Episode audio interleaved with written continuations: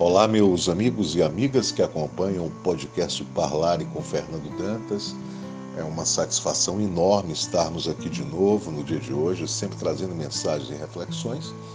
E hoje, eu, novamente, eu trago aqui um trecho né, do livro Comece o Dia Feliz, do padre José de Souza Nobre.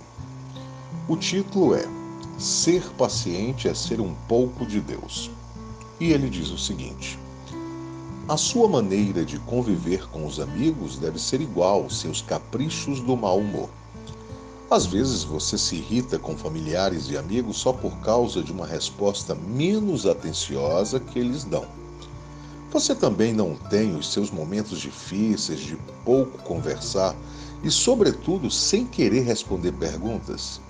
Veja bem que aos outros a natureza costuma pregar dessas peças também quando se manifestam menos acessíveis, menos atenciosos. Tenha paciência, compreenda-os assim como quer ser compreendido. Essa é uma mensagem bem interessante e que eu confesso que até eu me encaixo nela, porque às vezes eu me torno realmente um pouco impaciente, né?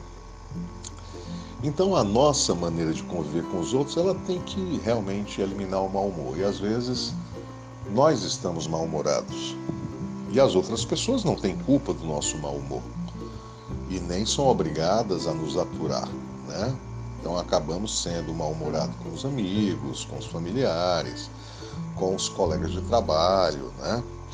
E às vezes isso vem até por uma interpretação de uma resposta menos atenciosa que nos dão. Né? Mas cada um de nós tem os nossos momentos de capricho, de individualidade, queremos ficar só, não queremos conversar. Né? Nós também passamos por isso. E nós temos que ter cuidado em relação a isso, porque às vezes a reação pode ser o contrário.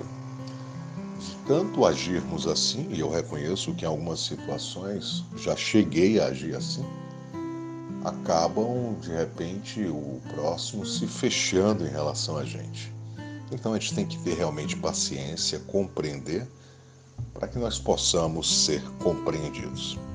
Um forte abraço para ti, fica com Deus, fique em paz, sereno e que nós sigamos juntos rumo a novos horizontes.